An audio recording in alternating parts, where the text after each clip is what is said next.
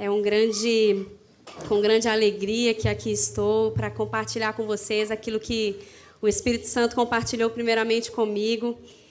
E pegando o gancho já, não é, do que o Daniel falou, da minha altura, não é?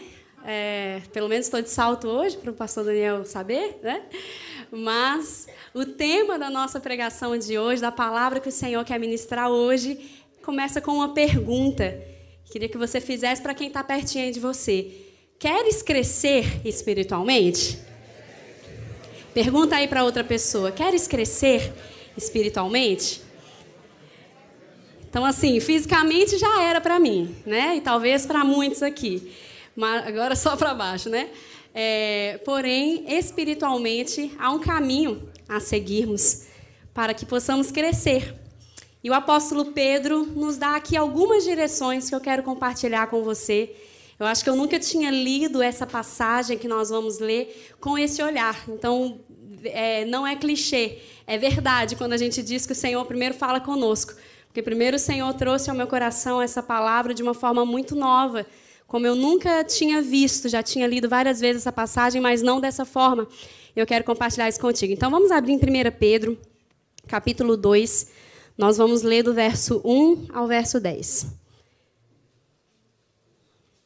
Então, 1 Pedro, capítulo 2, do verso 1 ao 10. Se não for a mesma versão que a minha, vamos tentar aí acompanhar.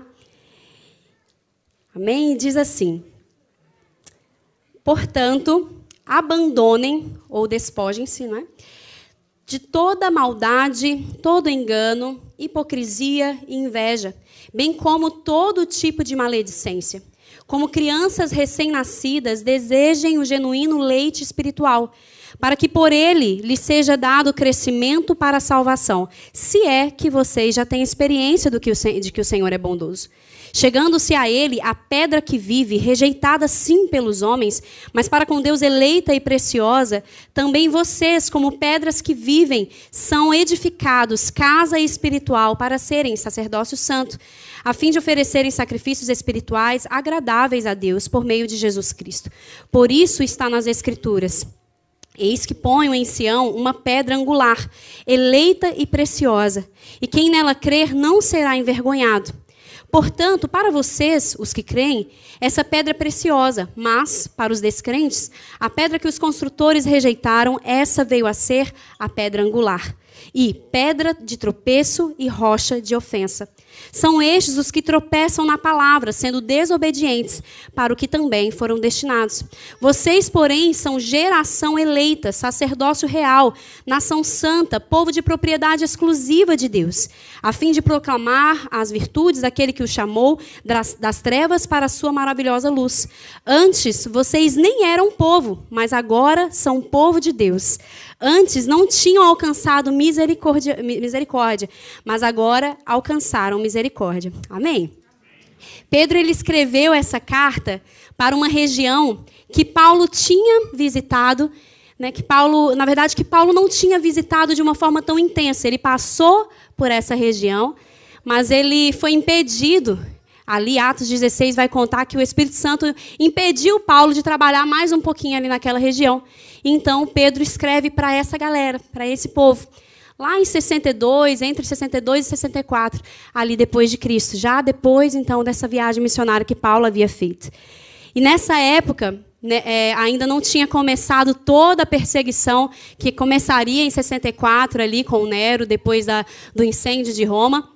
Mas o povo já estava sentindo muitos é, é, muitos aspectos ali das perseguições que estavam vindo a acontecer. Primeiramente dos judeus, também dos gentios, de outras pessoas que não conheciam e não entendiam a fé dos novos cristãos e depois de uma forma mais é, vinda do próprio governo, não é, do, do, Império Romano. Então, o apóstolo Pedro já estava sofrendo algumas perseguições, muito provavelmente porque ele estava em Roma e ele já havia ali os movimentos que estavam vindo a acontecer e ele estava preparando aquele povo. Então, se você for ler o primeiro capítulo aí dessa carta de Pedro, você vai ver que ele fala muito sobre se alegrar na perseguição, se alegrar na tribulação. Né, sobre viver entendendo que você é um peregrino em terra estranha, que a sua terra não é aqui, né, que você está, você é, vai para outro lugar, veio de outro lugar e vai para outro lugar, que essas perseguições vão passar, essas tribulações vão passar, mas que você tem que ter esperança. Enquanto isso, você precisa não só, não só ter esperança, mas você precisa ser santo, né? viver a santificação todos os dias, para ser alguém diferente nessa terra. Então, o apóstolo Pedro está ali preparando, falando então sobre esse sofrimento, sobre alegria, né? sobre essa nova pátria, sobre santidade. Ele, ele fala sobre tudo isso e então ele começa a falar sobre crescimento espiritual. Como que aquele povo já salvo, né? Então, é, é, isso já me diz algo, já nos diz algo. Somos salvos, né? quem já teve aí o seu, o seu dia, o seu momento de confissão do Evangelho, de confessar que Jesus é o Senhor, o Salvador da sua vida. Paulo, Pedro, perdão, estava escrevendo para essa galera que já tinha confessado, que já entendia dessa fé. Contudo, que precisava crescer espiritualmente. E aí ele já dá alguns indícios dessa realidade que nós temos da salvação. A, a, a, realidade da salvação é sempre um já e um ainda não. Em que sentido? Nós já fomos libertos. Amém?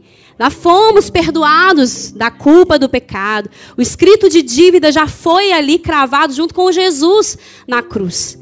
Porém, nós ainda estamos sendo livres dessa, desse poder do pecado dia após dia. Ele já conquistou a libertação do poder do pecado, mas eu e você ainda estamos tomando posse disso. Todos os dias, com um recurso dentro de nós, que é a própria presença do Espírito Santo. Amém? nos guiando, nos apontando o caminho, nos apontando o destino, nos apontando a direção, nos lembrando do que Jesus falou, santificando o nosso olhar, santificando o nosso toque, santificando a nossa fala, santificando os nossos pensamentos. Então estamos aí sendo libertos desse poder do pecado, mas ainda não fomos libertos da presença do pecado. Isso só quando estivermos na glória. Então a salvação é sempre esse já, já fui, Estou sendo e ainda serei totalmente liberto. Então, o apóstolo Pedro, com tudo isso em mente, ele vai falar: vocês estão nesse caminho de salvação, mas vocês precisam entender que esse caminho é dinâmico. Diga assim comigo, dinâmico. É isso. Esse caminho é, ele é feito de movimentos. Nós estamos muito tempo parados, algo não está certo. Porque nós precisamos crescer espiritualmente. Não dá para a gente ficar no mesmo patamar durante muito tempo. Precisamos de uma dieta espiritual que nos faça crescer. E aqui ele vai nos falar alguns pontos desse desenvolvimento. Porque crescer é isso, crescer é se desenvolver progressivamente. Né? E, e, e, é interessante que a palavra que ele usa aqui para crescimento é, é exatamente isso, esse desenvolvimento ininterrupto. Algo que acontece constantemente de forma dinâmica, e não só de forma dinâmica, mas de forma orgânica, ou seja, é fluido, algo vivo dentro de mim e de você. Mas crescimento, nós sabemos disso, ele, ele envolve etapas, ele envolve processos, ele, naturalmente falando, não necessariamente ele envolve a intencionalidade, não é? A gente vai crescendo, alguns menos, outros mais, mas a gente vai crescendo. Mas espiritualmente falando, ele envolve intencionalidade.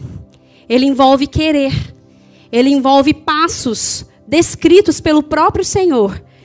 E, e passos para os quais o próprio Espírito Santo nos capacita. E o crescimento também é importante dizer que ele envolve algumas dores. Eu me lembro, não sei aqui quem teve essa experiência, eu não sei, eu acho que isso é uma experiência de todos, mas eu não sei se todos é, lembram e vivenciam isso, mas eu me lembro, por mais que não tenha dado muito certo, mas eu me lembro de ter muitas dores de crescimento. A médica falava que era dores de crescimento, né? E, e até é interessante dizer, né? Que a. É, não deu muito certo, né? Mas é até interessante dizer que a médica falava que pelo estudo ósseo que ela fazia de mim, eu ia ter 1,70, né? Espero os 15 centímetros até hoje, né? Mas, assim, estamos aí nesse processo. Mas é, a gente tem dores de crescimento. Me lembro que eu acordava meus pais, eu acordava meus pais durante muitas noites com muitas dores nas pernas. E aí ia para o médico, o médico falava, é dor de crescimento, né?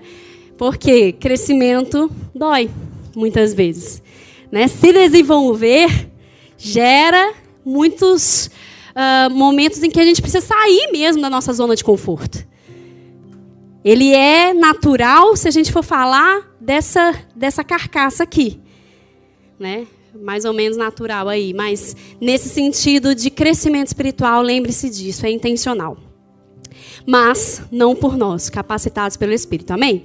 E aqui nós vamos ver algumas, alguns pontos de como crescer então espiritualmente. Como eu vou crescer? Primeira pergunta é: queres crescer? Mas ok, quero crescer, então.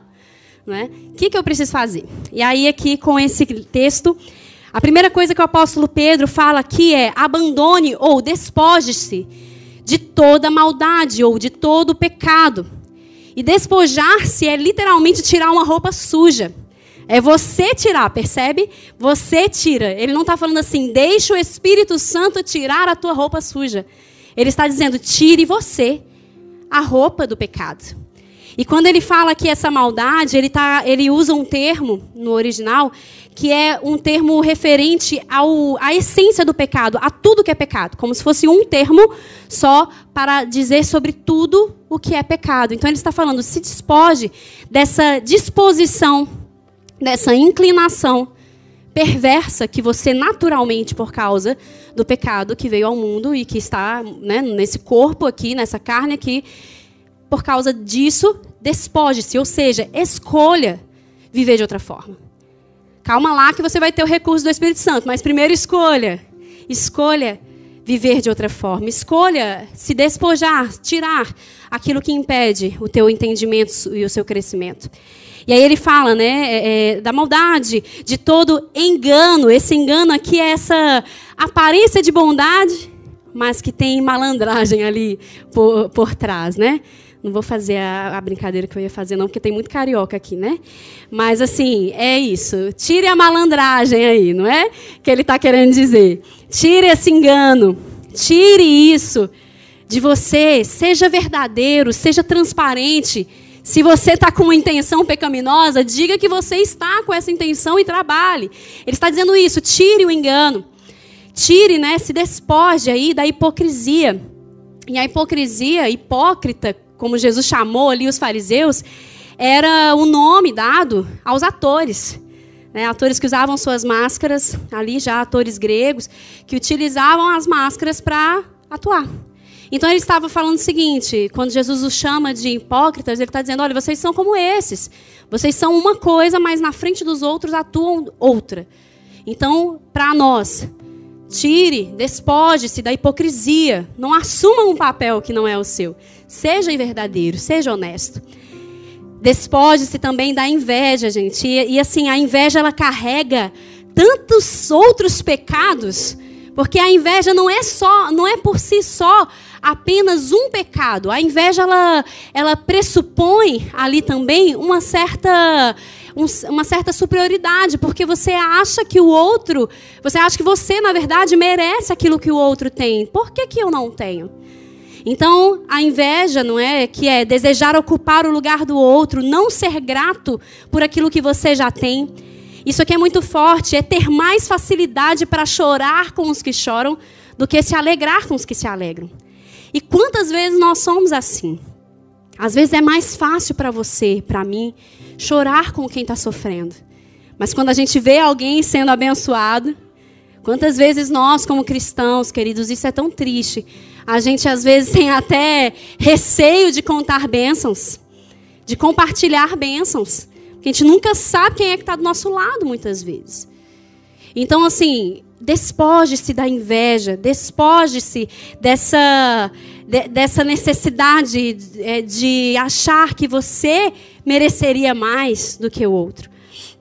E ele fala também: despoje-se da maledicência ou da difamação, que é pura e simples isso aqui, é falar mal dos outros, não é?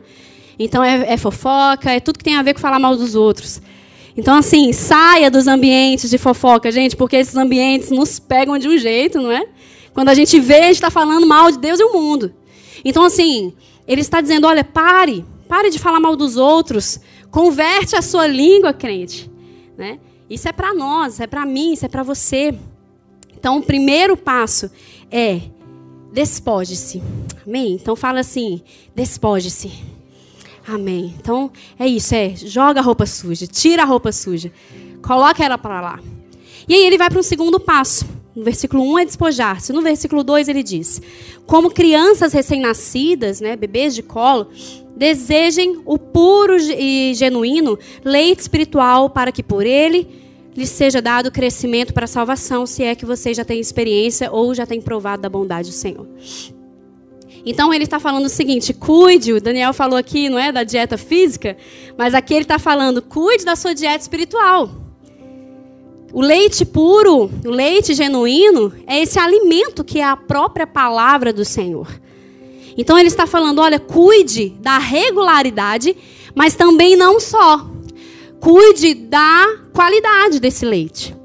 Porque ele não fala assim só uh, como crianças recém-nascidas desejem, né, ou seja, ardentemente queiram o leite espiritual. Ele fala o genuíno ou o puro, o sem mistura, aquele que é único, não é? Que não tem nenhum tipo de mistura. E por que, que isso é importante? Porque infelizmente hoje a gente vê tanta besteira por aí, travestida de cristianismo, travestida de pregação, né? E a gente vê tanta coisa triste. Quantas vezes as pessoas são muito mais pastoreadas por pastores de YouTube, por congressos, por ministrações. Isso não é ruim, gente. Na verdade, isso é muito bom. Eu gosto muito de assistir pregações, mas eu não sou pastoreada por essas pessoas. Pastor tem que estar perto de você. Né? E, então, assim, é, é, vamos ter cuidado da nossa dieta espiritual, que também não vem só do pastor, não vem só do líder, vem da sua vida com Deus, no seu secreto com o Senhor. Quantas pessoas a gente vê, às vezes, substituindo a Bíblia por livros cristãos. Gente, ler livros cristãos é muito bom, a depender do livro, claro. Mas isso não substitui o leite genuíno. O que alguém comeu, eu dei até esses dias um exemplo, né, que é meio até meio asqueroso, mas eu dei para as meninas do GC no nosso GC do Rocket. E eu falei com elas, né? Como se, se você se alimenta só do que os outros tão, estão te dando, é como se você se alimentasse de comida já mastigada. Né? Sabe? Você comeu assim, mastigou a comida, você colocou para fora, alguém vai e come aquela coisa nojenta. Então é como se fosse isso. Você só come do que alguém já comeu e mastigou para você. Você não vai na fonte. Então aqui ele está falando, ó, vá à fonte, cuide da sua dieta, cuide da qualidade, tenha filtro, diz aí pro seu irmão, tenha filtro, meu irmão. Amém? Tenha filtro. Saiba o que você está assistindo. Conheça a pessoa, veja o histórico dela ali para você realmente acreditar, não é, no que ela está dizendo. E mesmo assim, faça o crivo da palavra. Porque até nós, muitas vezes, até homens e mulheres de Deus, às vezes podem falar alguma coisa que não está né, bem acertado ali por algum motivo. Então tenha o crivo da palavra do Senhor. E aí ele fala que isso é necessário para crescer e experimentar plenamente a salvação. Ter disciplinas espirituais. Despojar-se do que é ruim, comer do que é bom e é interessante a gente perceber que o nosso próprio organismo físico já nos dá alguns exemplos de como que é essa questão de dieta, né? Assim, é, eu, eu, eu falo sobre isso porque eu já pesquisei muito sobre isso e eu, e, eu é, é, vejo muito isso né, na minha vida também. Não sei se vocês percebem, mas, gente, quanto mais açúcar você come, mais açúcar você quer. Né? Quanto mais carboidrato você come, mais carboidrato você quer. É óbvio, isso é viciante. É viciante, o corpo quer. É difícil. Um dia você come, no outro dia você quer também, aí lascou tudo, né? No dia, no terceiro, no quarto, no quinto, no sexto, sétimo, e vai, e vai embora. Porque, infelizmente, o nosso organismo, ele se acostuma com coisa ruim. Mas também se acostuma com coisa boa se a gente souber escolher. Então, assim, vamos cuidar da nossa dieta espiritual. Vamos cuidar das nossas disciplinas espirituais, que são jejum, oração, vida de palavra, Seja impulsionado, porque para crescer espiritualmente, não tem como passar, pular, né? Esse ponto aqui. Não tem como, porque a gente vai tendo que descobrir quem o Senhor é. E eu acho muito interessante essa frase dele, se é, no terceiro versículo, se é que vocês já têm experiência que o Senhor é bondoso, ou se é que vocês já provaram da bondade do Senhor. Então, se vocês provaram, se vocês têm entendido, compreendido, reconhecido a salvação, a, a adoção, se vocês têm reconhecido essa bondade, aquilo que foi útil para te fazer de afastado do Senhor, alguém de perto do Senhor, se você tem vivido isso, coma desse banquete. Eu vi uma, um exemplo do pastor, do reverendo Hernandes Dias Lopes, que ele falava assim: é como se você tivesse uma, um banquete na tua frente, com todos os tipos de iguarias, das mais diversas, porque isso é a Bíblia, né, gente? Tem um leitinho, mas também tem um alimento sólido, mas também tem o mel, né? Também tem a carne. A Bíblia tem de todos os tipos de iguarias, de tudo que é bom e nutritivo para nós, espiritualmente falando. E é como se você estivesse à frente de, é, de frente de uma, um banquete muito grande, muito cheio, mas você escolhesse ficar no cantinho da sala comendo pão mofado. É como se fosse isso muitas vezes, porque está à nossa disposição. Amém? A palavra está aqui à nossa disposição, de todas as línguas, cores, uh, sei lá, traduções online ou de papel. Está à minha e à sua disposição. Então nós precisamos cuidar da nossa dieta espiritual. Porque cada vez que a gente cuidar mais, mais nós vamos conseguir nos despojar. E esses dois pontos aí vão sempre se cruzando: despojar-se da maldade, do pecado e a dieta espiritual. Amém? E o terceiro ponto é conhecendo e reconhecendo a posição de Cristo. E quando eu falo conhecendo e reconhecendo, não é por redundância, mas é porque muitas vezes a gente tem o, o contato com a, a, doutrina em si. Né? Você está aqui, você está num GC, você está num curso de batismo, e você vai ouvindo da doutrina, do que, que nós cremos mas muitas vezes ainda não teve o impacto e o encontro com você a ponto de que a ponto de você conseguir reconhecer aquilo como uma verdade real. Né? Então aqui é conhecer e reconhecer a posição de Cristo, que é o versículo 4, 6 e 7. No 4 ele fala: Chegando-se a ele a pedra que vive, rejeitada sim pelos homens. A pedra eleita e preciosa. Então ele vai falar de Jesus como essa pedra. E depois ele vai trazer três textos do Antigo Testamento, de Isaías, de Salmos, que falavam já sobre essa pedra. Ali, como o povo rejeitou, o povo judeu ali estava a rejeitar, como Israel estava rejeitando aquela pedra. E posteriormente nós sabemos que essa pedra seria Jesus, que viria. Então, primeiro ele traz essa metáfora aí da roupa suja, do despojar-se, do leite. Agora ele fala da pedra. Como ter crescimento tendo comunhão com Jesus, sabendo quem ele é? Eu acho muito interessante essa, é, é, essa expressão, pedra viva ou pedra que vive, porque, gente, é bem paradoxal, né? Tipo, pedra e vivo. Né? Pedra é morto, é algo né? Sólido, uh, uh, algo que não tem, naturalmente, não tem vida, algo inabalável ali. E o vivo é algo mais vulnerável, algo mais fluido, uma fonte que jorra, não é? E aí ele está dizendo que Jesus é isso que Jesus é rochedo, que Jesus é força, que Jesus é sólido, que Jesus é inabalável, que Jesus é fundamento, mas que ele não é só isso, ele também é vivo. Dele sai vida. Amém? Ele, dele sai virtude. É dinâmico o processo, não fica paradinho ali apenas no sentido de uma pedra natural como nós vemos. Então é esse paradoxo aí.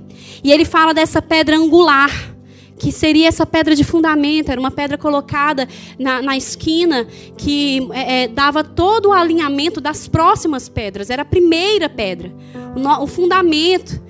Então ele está colocando ali Jesus como centro desse processo de crescimento.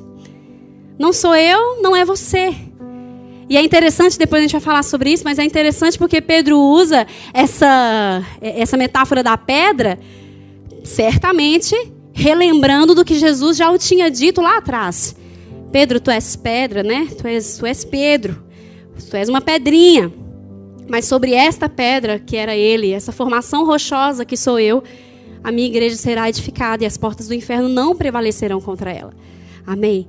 E ele já tinha dito isso, depois a gente fala um pouco mais sobre essa questão.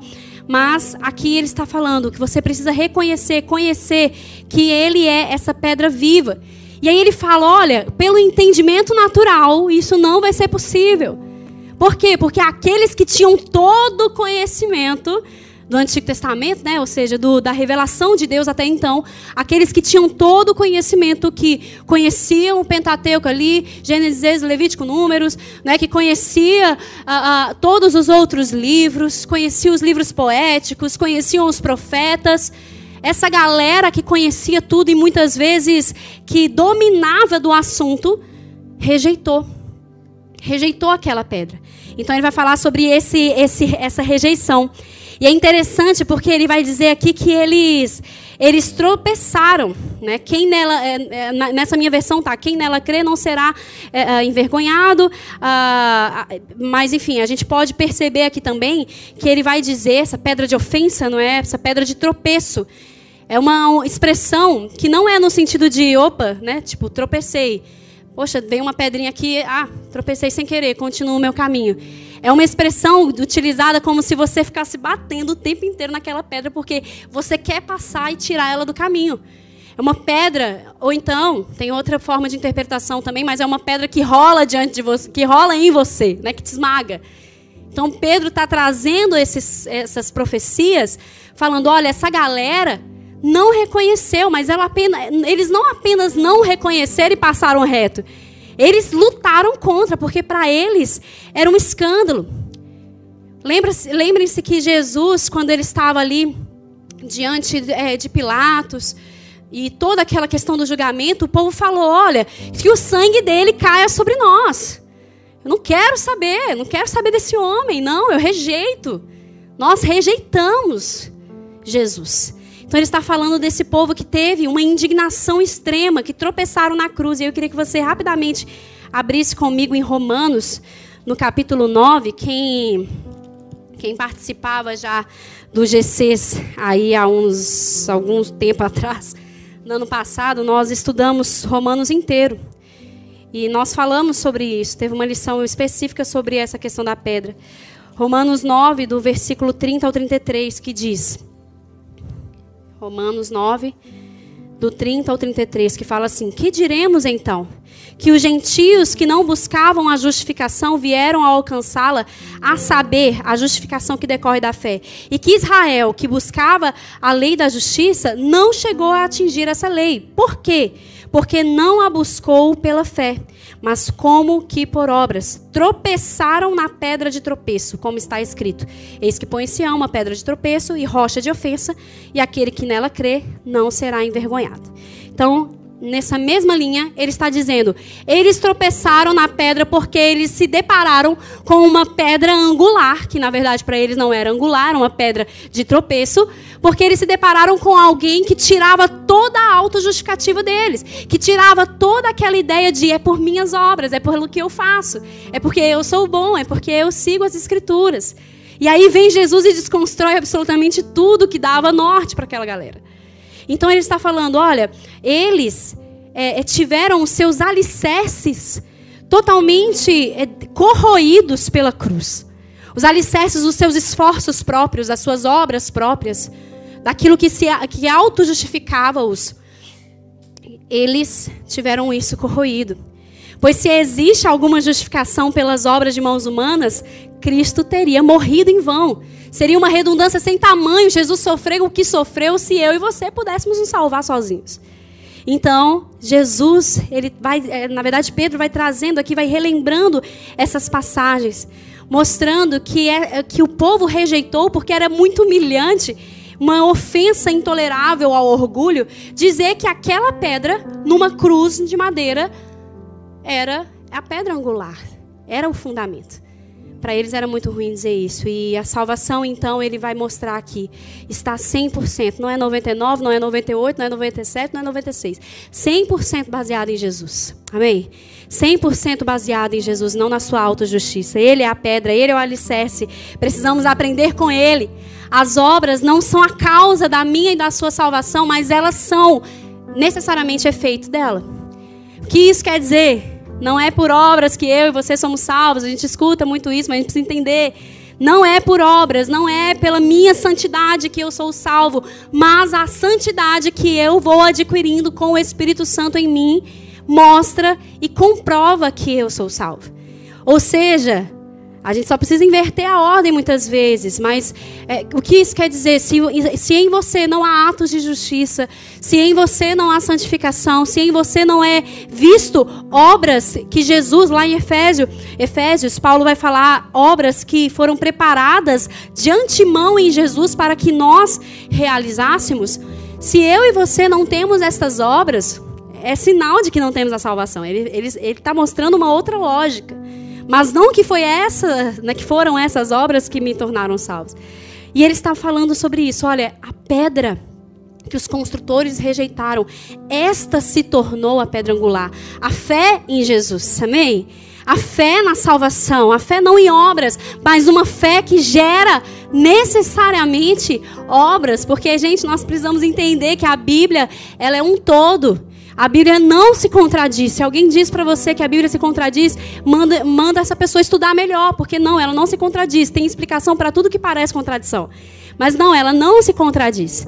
Ou seja, o mesmo Espírito que inspirou Pedro a escrever isso aqui, o mesmo Espírito que falou para Paulo, que inspirou Paulo a escrever a carta inteira de Romanos, que vai falar sobre a não justificação pela fé, pela desculpa, pelas obras, mas pela fé que é um dom gratuito de Deus, é o mesmo Espírito que é, inspirou Tiago para falar que não existe fé sem obras e obras sem fé.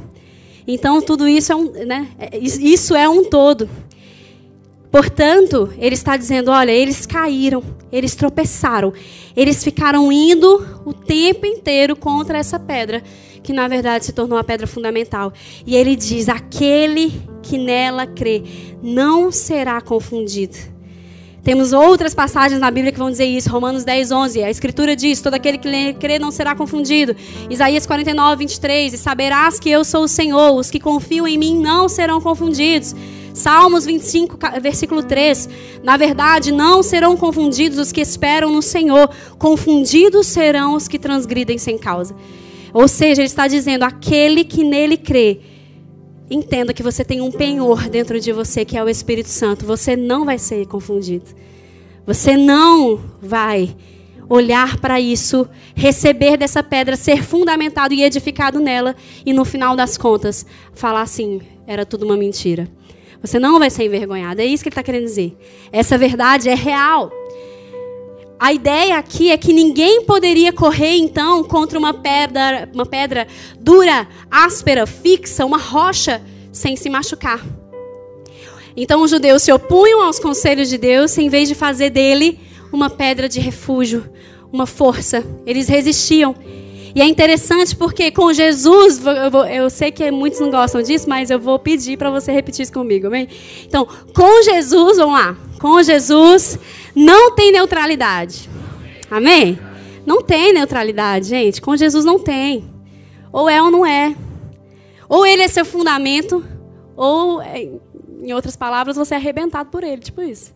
Né? Ou ele é o fundamento, a rocha, ou é o tropeço, ou é uma rocha de escândalo. A gente vai ver outras passagens na Bíblia que, por outras metáforas, vão dizer isso: que nós somos o bom perfume, nós exalamos o bom perfume de Cristo, mas que para os não salvos nós somos como cheiro de morte. Então a Bíblia não traz neutralidade em tempo algum. Sempre é, ou é salvação, ou é perdição. Ou ele é teu fundamento, ou você vai ser esmagado por essa pedra. Ou é cheiro de vida, ou é perfume ou é cheiro de morte? Tudo isso depende da minha resposta a quem Ele é. Ele não deixa de ser. O meu e o seu reconhecimento, a falta dele, não muda a natureza e a essência de Jesus, amém? Mas muda a nossa, muda a minha, muda a sua. Então nós precisamos entender isso. Portanto, despojando-se de todo pecado, cuidando da nossa dieta espiritual, reconhecendo a posição de Jesus. E agora o versículo 5, que ficou aí no meio desses, que fala que também vocês, ou seja, uma identificação, assim como ele é pedra viva, eleita e preciosa, também vocês, como pedras que vivem, ou pedras vivem, vocês são edificados, casa espiritual, para serem sacerdócio santo, a fim de oferecerem sacrifícios espirituais agradáveis a Deus por meio de Jesus. Então, além de eu reconhecer quem Jesus é, eu preciso, a partir disso, aceitar a nossa posição nele. E por que, que aqui eu não usei aceitar a minha posição nele? Porque aqui ele não fala mais no singular. Aqui ele fala de um plural, ele fala da igreja. Ele, ele fala: vocês são edificados, casa espiritual. Eu não sou casa sozinha. Ah, mas eu sou é, é, templo do Espírito Santo? Sim, eu sou o templo do Espírito Santo. A gente precisa entender, né, nas devidas proporções, o que eu quero dizer. Mas nós somos igreja. Eu, eu, eu, gosto muito de dizer isso, que o Evangelho nunca disse respeito apenas a uma pessoa. Se for para dizer respeito a uma pessoa, é sim, é Jesus. Mas quando se trata de seres humanos, o Evangelho nunca foi para um apenas, sempre foi para um grupo de pessoas. Eram os discípulos, depois era a igreja, sou eu e você. Nós somos igreja juntos e aqui a nossa posição é coletiva, é conjunta. É uma posição interessante isso, porque é uma posição, como eu falei no início, orgânica, viva. Deus queria habitar no homem, e aí com o homem, não é? E aí o que, que ele fez lá no começo? Ele fez um jardim. Um jardim para habitar com o homem, para se relacionar com o homem. O jardim deu errado, né, por conta das escolhas do homem ele fez então o tabernáculo. O tabernáculo era a forma de Deus habitar na terra. E aí, depois do tabernáculo, ele fez, ele deu todas as dimensões do templo. E depois do templo, a Bíblia vai dizer que o Filho, o Verbo se fez carne, ou seja, ele habitou entre nós, ele tabernaculou. Talvez a, a melhor forma de usar no português, né? Se é que existe a palavra, mas seria isso. Ele tabernaculou entre nós. Então o filho era a própria manifestação de Deus entre nós. E aí depois, isso é lindo demais. Depois, a forma dele se fazer presente através da igreja. Amém. Com o Espírito Santo em nós. Então é uma posição que nós ocupamos orgânica. E é dele que vem a seiva. O que, que isso quer dizer, o orgânico? Se eu me desvincular dele, eu morro. Não tenho para quê? Eu sou o ramo de uma videira. Então a posição orgânica, a pedra é ele, única e exclusivamente, mas nele nós somos pedrinhas edificadas, um colado no outro, né? E aí é aquela questão, né, gente? Eu não entendo nada de construção, mas se, se uma coisa não no, no colar direito com a outra, vai dar ruim, né? Imagina, várias, várias coisas mal coladas, vamos dizer assim. Portanto, é a nossa posição o ajustado, né? Assim bem ajustados, como nós cantamos na música, totalmente ligados. Então é uma posição.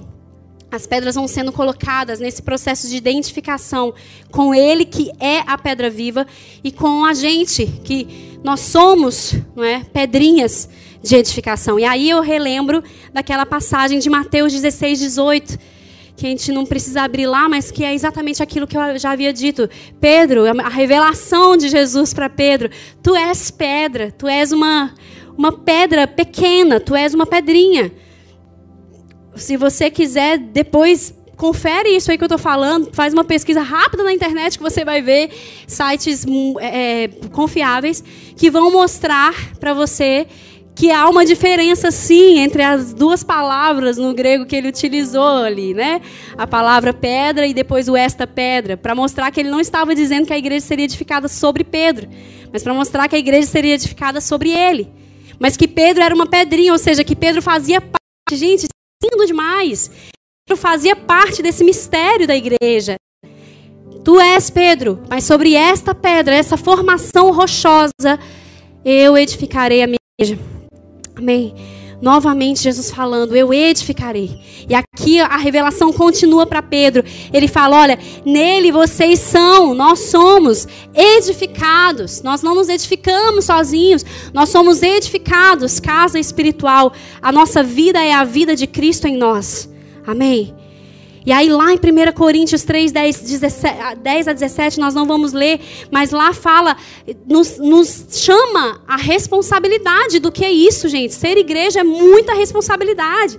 Lá o apóstolo Paulo vai dizer para a igreja de Coríntio, é, para os coríntios, cada um veja como edifica, ninguém poderá lançar outro fundamento.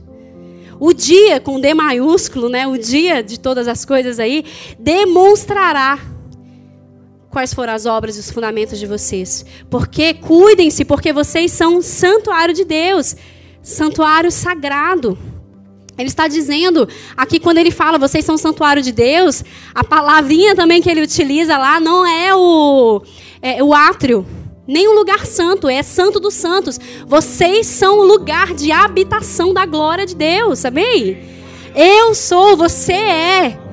Olha aí para o seu lado e vê aí uma pessoa, olha aí, ela é a habitação da glória de Deus, amém? Nessa terra, com você, comigo. Nós somos a habitação. E isso é uma responsabilidade muito grande, sabe por quê? Gente, junto com isso, ontem nós pregávamos aqui, nós não, né? É, é o Arthur, mas é nós, né? Era nós. É, mas o Arthur pregava aqui ontem para os Rockets sobre. A gente está numa série, gente, isso é muito Arthur, né? Uma série com base em filmes. Portanto, ele prega a palavra com base no filme do Homem-Aranha. Se você quiser ver a próxima, vem aí no sábado, no primeiro sábado de outubro, que eu não vou falar não sobre qual vai ser, né? Não pode, né? É, não. Então vai ser sobre um outro filme. Mas ontem foi sobre o Homem-Aranha. E era a temática que do, do, primeiro tópico era aquela frase do tio Ben: com grandes poderes vem grandes responsabilidades. Então, o poder do Espírito Santo está em nós, a fé está em mim e em você. Mas isso não para, gente, em mim e você. Opa, que legal, eu tenho um grande poder. Não, isso vem também com grandes responsabilidades. Ser igreja é uma grande responsabilidade. É ser representante de Deus na terra, porque Ele está falando aqui, ó. Vocês são edificados casa espiritual para vocês serem sacerdócio santo. Ele está dizendo assim: olha, não é mais só o sumo sacerdote que entra no Santo dos Santos. Não é mais só ele que faz sacrifícios. Hoje tudo, e gente, presta atenção nessa palavra mesmo, porque é tudo. Tudo que se fazia no templo fisicamente é feito por mim e por você hoje. Você não precisa mais de um representante de Deus na terra para dizer o que você deve fazer ou não deve fazer. Ouça a voz do pastor, ouça a voz da sua liderança, porque está no mesmo caminho com você, também te ajudando nesse processo. Mas escute diretamente da fonte. Seja obediente diretamente à fonte. Porque hoje nós somos sacerdócio real, sacerdócio santo. Nós oferecemos, amém? Sacrifícios. Todos nós fazemos isso juntos. E Romanos 12, Paulo já nos falava ali que nós deveríamos oferecer os nossos corpos nos oferecer. Então, sacrifícios agradáveis, tudo que era de um povo, de uma tribo específica, passou para todos nós. Sou eu e você que sacrificamos ao Senhor, nós mesmos.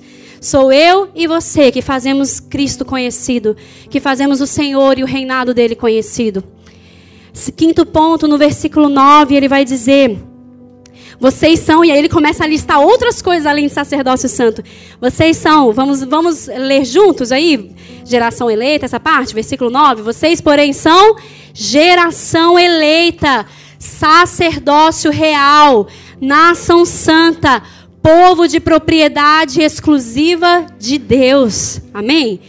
Ele está dizendo: olha, dentre muitas nações, vocês foram uma, eleitos uma nação, porque ele estava fazendo a comparação com Israel. Antes havia realmente, real mesmo, não é? Uma nação escolhida e eleita. Agora nós somos, quem faz parte da igreja se torna uma nação santa. Uma, uma geração eleita, cidadãos dos céus. Não mais cidadãos que têm um lar aqui. Nós somos, isso é lindo, nós somos um sonho de Deus, amém? Olhe para si mesmo quando você se olhar no espelho e fala assim: "Uau, eu sou um sonho de Deus".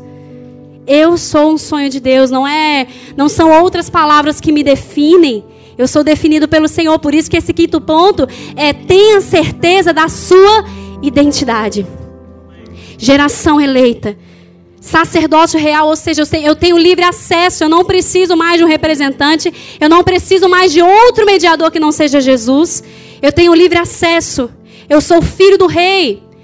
Eu sou nação santa, ou seja, mais uma responsabilidade. Eu sou santo. O que, que significa? Eu sou separado. Eu não tenho mais mistura. Eu sou puro. Eu tenho pureza nas minhas palavras. Eu não sou mais o mesmo. Eu não sou mais regido pelos valores desse mundo. A minha cosmovisão é completamente diferente. Amém? E eu sou propriedade exclusiva de Deus. Diga assim: o Senhor tem ciúmes de mim. Ele tem ciúmes de nós, ele zela por nós. Ele não nos divide com ninguém. Nós somos a riqueza de Deus. Amém? Olhe para si mesmo e veja, você é a riqueza de Deus. Gente, isso é lindo demais. Nós somos a riqueza do Senhor. E o último último ponto que nós aprendemos aqui nesse versículo 9 e 10, quando ele fala tudo isso e fala, a fim de proclamar as virtudes daquele que o chamou das trevas para a maravilhosa luz. Antes vocês nem eram povo, mas agora vocês são povo de Deus. Antes não tinham alcançado misericórdia, mas agora alcançaram misericórdia.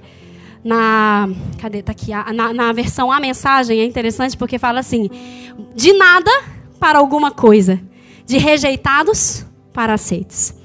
Então, ele está falando o seguinte: o sexto ponto, o sexto passo para crescermos espiritualmente é cumprirmos o nosso propósito com gratidão. Ou seja, a fim de que vocês proclamem, há um para quê de Deus para tudo isso. Não para em mim, não para em você, por isso que a posição é orgânica e o processo é dinâmico, porque não para em nós. O objetivo de sermos igrejas, de sermos pedrinhas nessa grande construção, fundamentados em Jesus, com essa nova identidade de geração eleita, nação santa, propriedade exclusiva de Deus, é que pro, possamos proclamar as virtudes, as maravilhas de Jesus. O povo de Israel foi escolhido para manifestar a glória de Deus, para mostrar, para pregar, o, não o evangelho, mas para pregar sobre Deus, sobre quem era Deus. Mas eles guardaram aquilo só para si. E a igreja vem com esse propósito, com esse privilégio, mediante a fé, de transmitir verdades espirituais. Só que não é só isso também, é sempre com gratidão. Por quê? Porque vai voltar lá no começo, não tem a ver comigo, com você. Nós fomos aceitos. Não fui eu que fiz alguma coisa. Eu fui aceita, nós fomos aceitos, nós fomos alvos da misericórdia do Senhor. Então, ele estava dizendo: ei, não pense que vocês são melhores que os judeus que rejeitaram, não, gente. Vocês não são nada, vocês não eram nem povo, agora vocês são povo. Ou seja, vejam como privilégio esse propósito da pregação do Evangelho. Portanto, na sua casa, você é uma pedrinha, amém? No seu trabalho, você é uma pedrinha. Onde você estiver, você é uma pedrinha. Aprenda com Jesus, se identifique com Jesus, saiba a sua identidade. Como nós temos lidado com essa realidade de ser igreja? E aí a pergunta, não é? Somos salvos e agora precisamos crescer. Você tem crescido espiritualmente, tem caminhado por esses caminhos? E a pergunta do início, queres crescer espiritualmente? Então a resposta está aqui em todos esses pontos. Despoje-se de todo pecado. Cuide da sua dieta espiritual. Conheça e reconheça a posição de Cristo. Aceite a sua posição nele. Tenha certeza da sua identidade. E cumpra o seu propósito com gratidão. Amém? Eu queria que você, com seus olhos fechados, você orasse ao Espírito Santo nesse momento. Você falasse, Senhor, se eu tenho essa identidade, se eu sou povo de propriedade exclusiva, Senhor, se eu sou sacerdócio santo, nação santa, sacerdócio real, eu quero me render, Senhor, a, a toda essa planta já desenhada no céu. Assim como o Senhor desenhou o jardim, assim como o Senhor deu todas as medidas do tabernáculo, assim como o Senhor deu todas as direções sobre o templo, assim como Jesus veio como a plenitude de Deus, assim como, Senhor, tu viestes habitando aí de alguma forma na humanidade para se relacionar e agora habitando literalmente dentro de nós, pela presença do Espírito Santo, como igreja, como corpo. Senhor, eu quero me render a esta planta. Eu quero descobrir no Senhor quais são as medidas exatas que o Senhor quer para mim e quer para nós como igreja. Senhor, eu quero me despojar da maldade, me despojar da inveja, eu quero me despojar da maledicência. Peça ao Senhor aí, diga a Ele: Senhor, eu quero me despojar disso, daquilo. Fale as palavras que você precisa falar, do que você precisa se despojar. Faça com Ele uma. Um, uma, um real pacto aí, aliança, um propósito. Senhor, eu vou cuidar da minha dieta espiritual, porque eu quero crescer espiritualmente. Não quero ficar parado. Senhor, eu quero crescer de uma forma dinâmica. Senhor, eu quero crescer de uma forma orgânica, ou seja, totalmente conectado à videira verdadeira. Senhor, eu quero reconhecer a tua posição como a pedra fundamental, a pedra angular, mesmo rejeitada pelos homens, a pedra que foi eleita e escolhida por Deus. Eu quero, Senhor, reconhecer que em Ti, esta pedra fundamental, sobre quem a igreja está sendo construída e edificada, eu estou a ser construído e edificado, porque eu sou uma pedrinha, uma pedrinha sobre a pedra maior, uma pedrinha sobre esta formação rochosa que é Jesus. Eu quero reconhecer a minha identidade coletiva como igreja, entender que eu preciso me ajustar como corpo, que eu preciso tratar minhas questões uns com os outros, Senhor, para estar ajustado, para que assim eu possa cumprir os teus propósitos de fazer as tuas virtudes, as tuas maravilhas reconhecidas nessa terra. Com gratidão, porque tem tudo a ver com o Senhor. Tem tudo a ver com o Senhor. Tem tudo a ver com o Senhor.